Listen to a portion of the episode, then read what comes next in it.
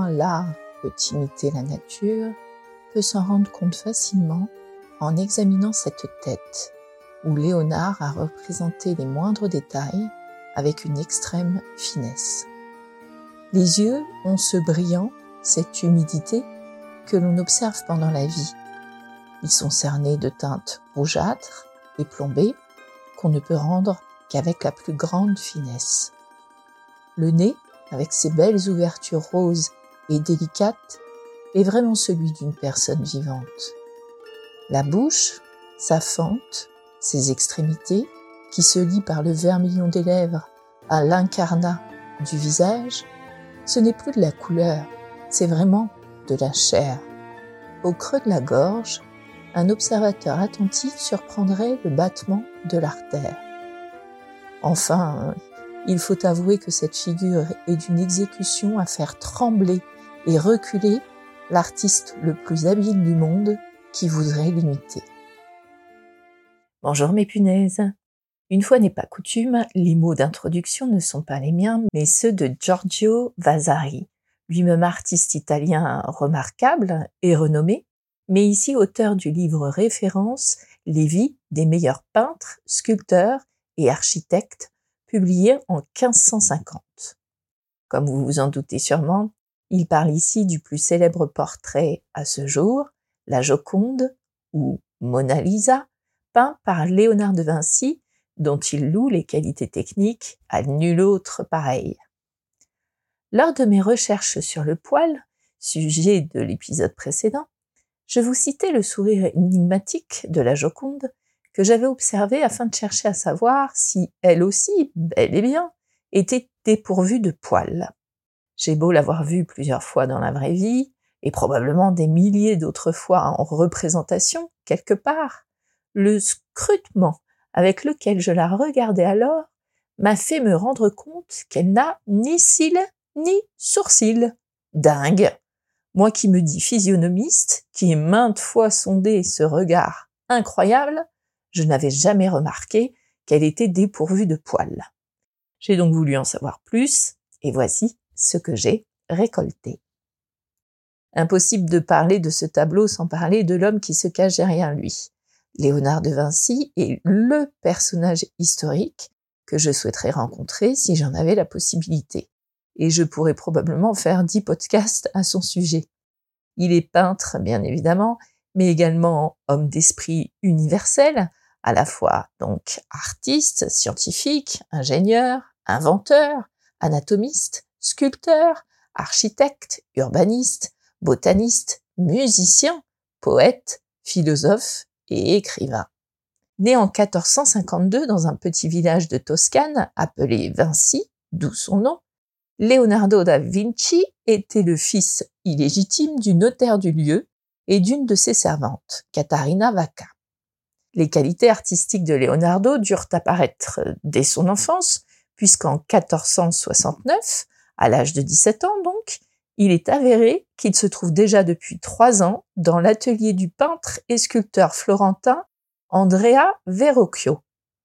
À cette époque, en effet, des maîtres peintres ou sculpteurs s'entourent d'élèves auxquels ils enseignent leur art et technique, bien sûr, mais qu'ils chargent également de certaines des commandes en fonction de l'avancement de leurs propres capacités artistiques. Dans l'atelier de Verrocchio, aux côtés d'autres peintres importants, comme Sandro Botticelli ou Perugin, Léonard apprend durant 13 ans la technique de la peinture et les secrets de l'exécution d'un tableau. Il s'initie également aux disciplines considérées alors comme indispensables à un créateur, les mathématiques, la perspective, la géométrie et d'une manière générale toutes les sciences d'observation et d'étude du milieu naturel. Il s'initie également à l'architecture et à la sculpture. Lorsque sa formation est achevée, Leonardo débute sa carrière de peintre par des portraits et des tableaux religieux grâce à des commandes passées par des notables ou des monastères de Florence. Mais dès cette époque, il est très difficile, et cela se poursuivra d'ailleurs durant toute sa carrière, de savoir avec certitude si Leonardo se considère lui-même comme un peintre, un artiste pluridisciplinaire ou un ingénieur. Les limites entre les métiers ne sont pas alors figées comme aujourd'hui, Et un homme de talent comme Leonardo peut aisément passer d'une fonction à une autre.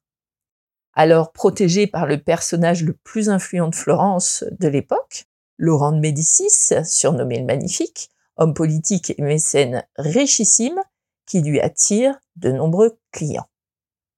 Plus tard, Léonard mettra ses talents d'ingénieur au service des villes de Pise, par exemple, ou de Venise, des souverains de Mantoue, la famille d'Est, et bien sûr, du roi de France, François Ier, qui l'invitera à venir travailler dans la vallée de la Loire, où le monarque réside alors.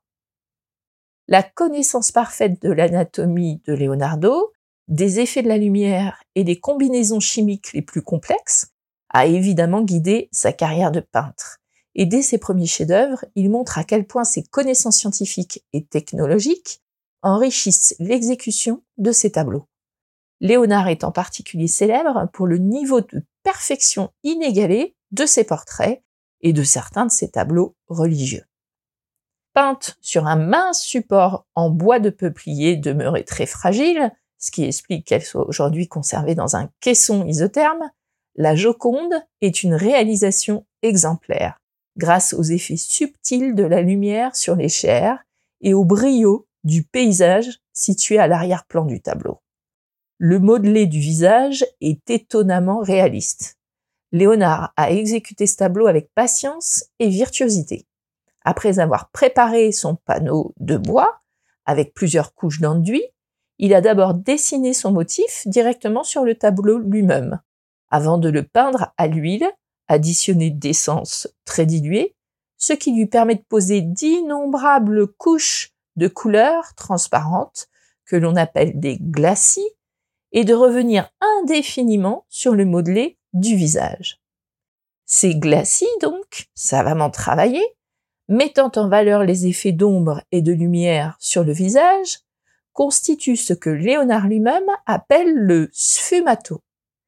Cette technique permet une imitation parfaite des chairs grâce à un traitement raffiné de la figure humaine plongée dans une demi-obscurité, le clair-obscur, ce qui permet à Léonard de satisfaire ses préoccupations de réalisme. De son vivant, Léonard fut en effet surtout célèbre pour ses capacités évidentes à imiter la nature à la perfection.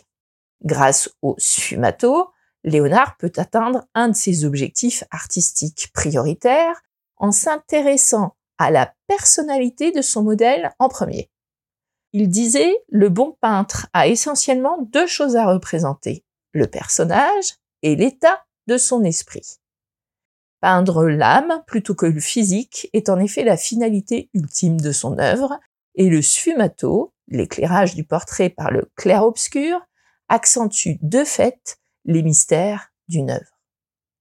Le portrait peint par Léonard cherche donc à transcender l'apparence physique du modèle, pour en pénétrer la psychologie et en montrer les qualités, voire les vertus. Et il n'est pas impossible que le nom du tableau, la Joconde, soit aussi finalement à relier à l'adjectif italien giocondo, qui signifie gai, joyeux, heureux. Léonard a sûrement peint non seulement le portrait d'une femme, mais aussi portrait d'une expression. La Joconde constitue réellement le portrait de l'idée de calme et de bonheur, de la beauté de la vie. Son sourire est sans doute l'un des premiers sourires de l'histoire de la peinture. Selon certains, la Joconde est aussi une image de la femme voire de la mère, car elle semble apparaître comme tenant un enfant dans ses bras. À ce sujet, il est quand même important de rappeler à quel point la question du réalisme de la représentation du modèle est liée bien évidemment à l'identité de ce même modèle. Et à ce jour, nous ne savons toujours pas si Léonard de Vinci a représenté avec fidélité un modèle existant, s'il a idéalisé un portrait de femme de son entourage, ou s'il a entièrement imaginé un type de femme universelle.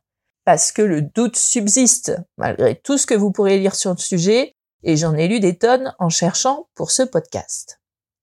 Vasari, celui auquel on doit la courte introduction de cette semaine, l'auteur donc, parle d'un tableau commandé par Francesco del Giocondo, marchand de soie florentin, qui souhaitait le portrait de son épouse Lisa Gerardini.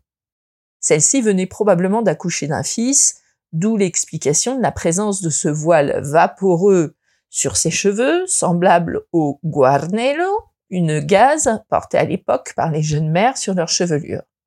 C'est la version qui nous vaut ce nom de la Joconde ou Mona Lisa. Sauf qu'une autre Mona Lisa mérite qu'on s'arrête sur son cas, celle qui se trouve au musée du Prado à Madrid. Il s'agit de la copie la plus ancienne que l'on connaisse du tableau, réalisé en même temps que l'original, a priori par un élève du maître. Mais elle présente aussi de réelles similitudes techniques avec la peinture du Florentin. Au point que l'on estimait jusqu'à la seconde moitié du XIXe siècle qu'elle était de la main même de Leonardo. Le paysage inachevé et la présence sur ce Mona Lisa du Prado de cils et de sourcils incite à penser qu'il s'agit peut-être du tableau décrit par Vasari, en fait, ce dernier ayant difficilement pu voir l'œuvre aujourd'hui exposée au Louvre, vu que Léonard l'emporta en France en 1516, quand Vasari n'avait alors que 5 ans. Donc Léonard aurait-il livré à Giocondo une œuvre achevée par un élève? Ou n'aurait-il pas mené à terme la commande peut-être? S'agissait-il de portraits de deux femmes distinctes, finalement? Comme si cela ne suffit pas, certains croient voir dans l'œuvre décrite par Vasari, en 1550, la Mona Lisa d'Isleworth, une Mona Lisa antérieure, un peu plus grande que celle du Louvre, et peinte, elle, sur toile, et non pas sur bois. Celle-ci est actuellement propriété d'un consortium privé du nom de Mona Lisa Fondation, dont le siège est à Zurich. Il s'agirait donc de la Joconde authentique, et celle qui est conservée au Louvre serait une œuvre postérieure. La femme représentée dans la Mona Lisa d'Isselworth est une femme posant dans un paysage inachevé et qui est plus jeune finalement que celle des deux tableaux de Paris et de Madrid. Et elle serait donc Lisa del Giocondo, tandis que plusieurs identités sont avancées pour les autres, dont la propre mère de Léonard. Notre Joconde, à nous français, ne représenterait donc pas forcément cette Lisa, épouse de Giocondo. En 2005, une note rédigée par un Florentin, encore un, Agostino Vespucci, est découverte en marge d'une œuvre de Cicéron, conservée à la bibliothèque de l'université d'Heidelberg, en Allemagne, et datée d'octobre 1503. Vespucci suggère dans cet écrit que Léonard de Vinci n'achève jamais ses œuvres, mais surtout il indique que l'artiste est alors en train de peindre le visage de Lisa del Giocondo, ce qui semble clore le débat séculaire quant à l'identité de la femme représentée sur le chef-d'œuvre du Louvre. Sauf qu'on sait qu'en 1517, le cardinal Louis d'Aragon et son secrétaire Antonio de Beatis ont l'occasion de voir le tableau au Clos Lucé, la résidence française de Léonard, proche du château d'Amboise. Selon Béatis, le peintre leur déclare alors qu'il s'agit du portrait d'une certaine dame florentine commandée par Julien de Médicis, signifiant ainsi que la femme peinte serait l'une des maîtresses de l'homme d'État. Ce qui laisse supposer alors que Vespucci et Vasari se trompent ou qu'il n'existe plus d'un tableau. De fait, dans un ouvrage consacré aux arts publié en 1584, le théoricien Giovanni Paolo Labozzo mentionne deux œuvres différentes, identifiées respectivement comme la Joconde d'un côté et Mona Lisa de l'autre. Donc, eh, débrouillez-vous avec ça, je ne prendrai nullement la responsabilité de décider qui est cette jeune femme, d'autant que dans un sens, personnellement, je m'en fiche un peu. Pour moi, la Joconde est le portrait d'une jeune femme, certes, sur fond d'un paysage montagneux, aux horizons lointains et brumeux, mais son identité importe peu. Elle porte une robe et sur la tête un voile noir transparent. On remarque qu'elle est totalement épilée, conformément à la mode de l'époque. Elle ne présente ni cils ni sourcils. Elle est assise sur un fauteuil dont on aperçoit le dossier à la droite du tableau. Ses mains sont croisées sur un bras du fauteuil. On peut voir un parapet juste derrière elle, au premier tiers du tableau, ainsi que l'amorce de la base renflée d'une colonne sur la gauche. À l'arrière-plan se trouve un paysage montagneux dans lequel se détache un chemin sinueux et une rivière, qu'enjambe un pont de pierre. On peut remarquer une cassure de la ligne d'horizon, la tête de la Joconde sépare en effet le tableau en deux parties, dans lesquelles l'horizon ne se trouve pas au même niveau. Ce tableau-là, celui qui se trouve actuellement au Louvre et que je viens de vous décrire, on en connaît a priori l'origine puisque c'est Léonard lui-même qui l'a apporté en France dans ses bagages. Si l'année 1506 est généralement acceptée pour dater la réalisation de la Joconde, on sait que Léonard de Vinci travailla en réalité plusieurs années sur le tableau. Vraisemblablement commencé en Italie en 1503, l'œuvre aurait donc été réalisée en plusieurs temps. En octobre 1516, à 64 ans, lorsque Léonard traverse les Alpes à dos de mulet pour rejoindre la cour de François Ier, il emporte dans ses bagages la Joconde, avec seulement deux autres de ses toiles. C'est le premier voyage de Mona Lisa. Le maître s'installe avec elle donc au manoir du Clou, aujourd'hui château du Clos-Lucé, près d'Amboise. Et il y reste jusqu'à la mort, le 2 mai 1519. Un an plus tôt, il a finalement légué à François Ier, pour 4000 pièces d'or, le portrait de la belle Florentine. François Ier est en effet tombé sous le charme du tableau. La Joconde rentre donc dans la collection royale et donc dans les collections françaises auxquelles elle appartient depuis plus de 500 ans à présent. Le portrait peint par Léonard demeure d'abord au château de Fontainebleau avant d'être envoyé à Paris où il est conservé au Louvre puis aux Tuileries qui ne sont pas alors des musées mais bien des résidences royales. Louis XIV étant tombé lui-même sous le charme du tableau, celui-ci fait partie des œuvres qui sont transférées à la fin du XVIIe siècle au tout nouveau château de Versailles. Après la Révolution, en 1797, la Joconde est installée au Louvre, devenu un musée cette fois-ci. Certains esprits éclairés devinent que sa beauté est unique et pour preuve, le marquis de Sade lui-même dit qu'elle constitue l'essence même de la féminité. En 1800, Napoléon ordonne d'installer l'œuvre dans ses appartements du palais des Tuileries, où elle reste jusqu'à son retour au Louvre en 1804. À la moitié du XIXe siècle, le poète Théophile Gautier affirme que si Don Juan l'avait rencontrée, elle l'aurait rendue fidèle. La Joconde a donc déjà des fans mais elle est loin d'être une superstar. Quand éclate la guerre contre la Prusse en 1870 et que l'ennemi se rapproche euh, dangereusement de Paris, l'impératrice Eugénie expédie les 300 plus beaux tableaux du Louvre à Brest pour les mettre en sécurité. Mona Lisa fait certes partie de ce voyage, mais elle est stockée dans un entrepôt de l'arsenal de Brest pendant un an, sans aucun traitement de faveur. C'est un fait divers qui va la rendre mondialement célèbre. Le 21 août 1911, la Joconde disparaît du Louvre. Volée Aussitôt, l'affaire fait la une des journaux du monde entier. Les pistes les plus extravagantes sont envisagées. On évoque en vrac un complot juif ou l'action d'un espion allemand envoyé par l'empereur. On suspecte aussi le milieu des artistes. Guillaume Apollinaire et Pablo Picasso sont tous les deux entendus par la police. Et enfin, le 10 décembre 1913, plus de deux ans après sa disparition, la belle réapparaît dans sa ville natale de Florence. Son kidnappeur, un ouvrier italien, Vincenzo Perugia, qui travaillait un temps au Louvre, est arrêté alors qu'il tente de revendre le tableau à un antiquaire.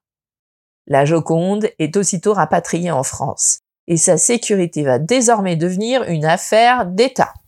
Pendant la Première Guerre mondiale, elle est à nouveau mise à l'abri à Bordeaux, puis à Toulouse. Et entre 38 et 45, la Joconde est déplacée pas moins de dix fois, séjournant notamment dans les châteaux d'Amboise ou de Chambord, pour échapper à l'appétit des collectionneurs nazis. Une fois la paix revenue, la Joconde commence une nouvelle vie, celle d'ambassadrice. À la fin de l'année 1962, André Malraux, alors ministre de la Culture, accompagne le tableau aux États-Unis à bord du paquebot France. Vous vous rappelez sûrement la visite d'État de JFK et Jackie en France cette même année 1962, au cours de laquelle André Malraux s'était improvisé organisateur hors pair. Outre le somptueux dîner dans la Galerie des Glaces, les Kennedy avaient bien évidemment eu droit à une visite privée du Louvre et Jackie était tombée amoureuse de la Joconde. C'est Jackie elle-même qui a fait la demande de voyage aux États-Unis à De Gaulle.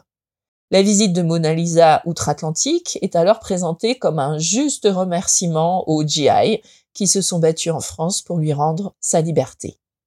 Le président John Fitzgerald Kennedy en personne accueille l'œuvre à Washington. Elle attire en trois mois 1,6 million de visiteurs américains. Onze ans plus tard, Mona Lisa s'envole encore, pour le Japon cette fois, avec pour mission d'améliorer les relations diplomatiques avec l'Empire du Soleil levant. Et son sourire fait une nouvelle fois merveille. Exposée pendant trois mois à Tokyo, elle séduit 1,5 million de visiteurs et permet à la France, mal vue depuis le début des essais nucléaires dans le Pacifique, de remonter sa cote de popularité dans l'archipel nippon. Mais ce grand honneur accordé au Japon attire les jalousies. L'avion qui ramène la belle de Tokyo doit en effet faire escale à Moscou. Brejnev, qui dirige l'URSS, exige que le tableau soit en effet également exposé dans son pays. Après des tractations diplomatiques, elle restera finalement un mois dans la capitale soviétique, attirant, là encore, des centaines de milliers de visiteurs. Depuis cette escapade euh, mouvementée, disons, la Joconde n'a plus quitté Paris. Le Louvre lui interdit désormais tout déplacement. Florence, qui voulait la revoir, et Lens, qui rêve de l'accueillir dans son antenne du musée parisien, se sont vus opposer une fin de non-recevoir. Mona Lisa n'a même pas pu descendre d'un étage pour intégrer la grande exposition consacrée à Léonard de Vinci car la belle italienne, peinte donc sur un mince panneau de peuplier, est très fragile. Au fil des siècles, le support s'est courbé et présente une fente de 11 cm de long qui atteint presque le visage. Donc pas question hein, de prendre le moindre risque. Depuis 2005, la peinture se trouve dans une vitrine climatisée et blindée, bien sûr, pour la protéger des déséquilibrés qui voudraient la prendre pour cible. Hein. C'est déjà arrivé. En 56, un visiteur lui a jeté un caillou à la figure. Et en 2009, c'est une touriste russe qui lui a lancé une tasse de thé vide. Ces assauts ont juste continué à contribuer à sa légende. Ras-le-bol de Mona Lisa, s'est écrié Jason Farago, critique d'art du New York Times, qui a publié une tribune au vitriol accusant entre autres la Joconde de prendre le Louvre en otage alors qu'elle n'est a-t-il écrit avec dédain et puis un peu de mauvaise foi quand même, qu'une Kim Kardashian du XVIe siècle. Farago en a assez de voir 20 000 à 30 000 visiteurs se ruer quotidiennement devant la toile de Léonard de Vinci sans se soucier des autres tableaux. La Joconde fait en effet le vide autour d'elle, car aucune toile au monde ne suscite pareil engouement. Frank Sinatra, Bob Dylan, Elvis Presley et même Julio Iglesias ont quelque chose en commun. Ils ont chanté sa beauté. Des t-shirts au mug en passant par les presse-papiers et les tote bags, son visage s'affiche sur plus de 10 000 produits dérivés distincts. Et même si elle n'est pas à vendre, hein, la Joconde est estimée à 2 milliards d'euros, ce qui fait d'elle la plus chère au monde. Et oui, elle ne sera d'ailleurs jamais mise en vente, puisque selon l'article 451.5 du Code du patrimoine français, le chef-d'œuvre de Léonard, propriété d'un musée public, est inaliénable. Elle appartient au Louvre, à la France, et à vous, et à moi. Et malgré toute l'attention qu'elle a attirée depuis cinq siècles, il est probable qu'elle ne nous ait pas encore livré tous ses secrets, figurez-vous. Pour exemple, en 2004, on la soumet à des analyses infrarouges et ultraviolets. La révélation principale sera que Léonard a rajouté moult couches de peinture ou de glacis pour cacher les cils et les sourcils dont il l'avait bien doté de prime abord. Il a donc probablement cédé à la mode sans poil par la suite, ce qui me le rend beaucoup plus humain, je dois vous l'avouer. À bientôt mes punaises. Prochain épisode, et si on parlait de l'histoire des tâches ménagères, punaises?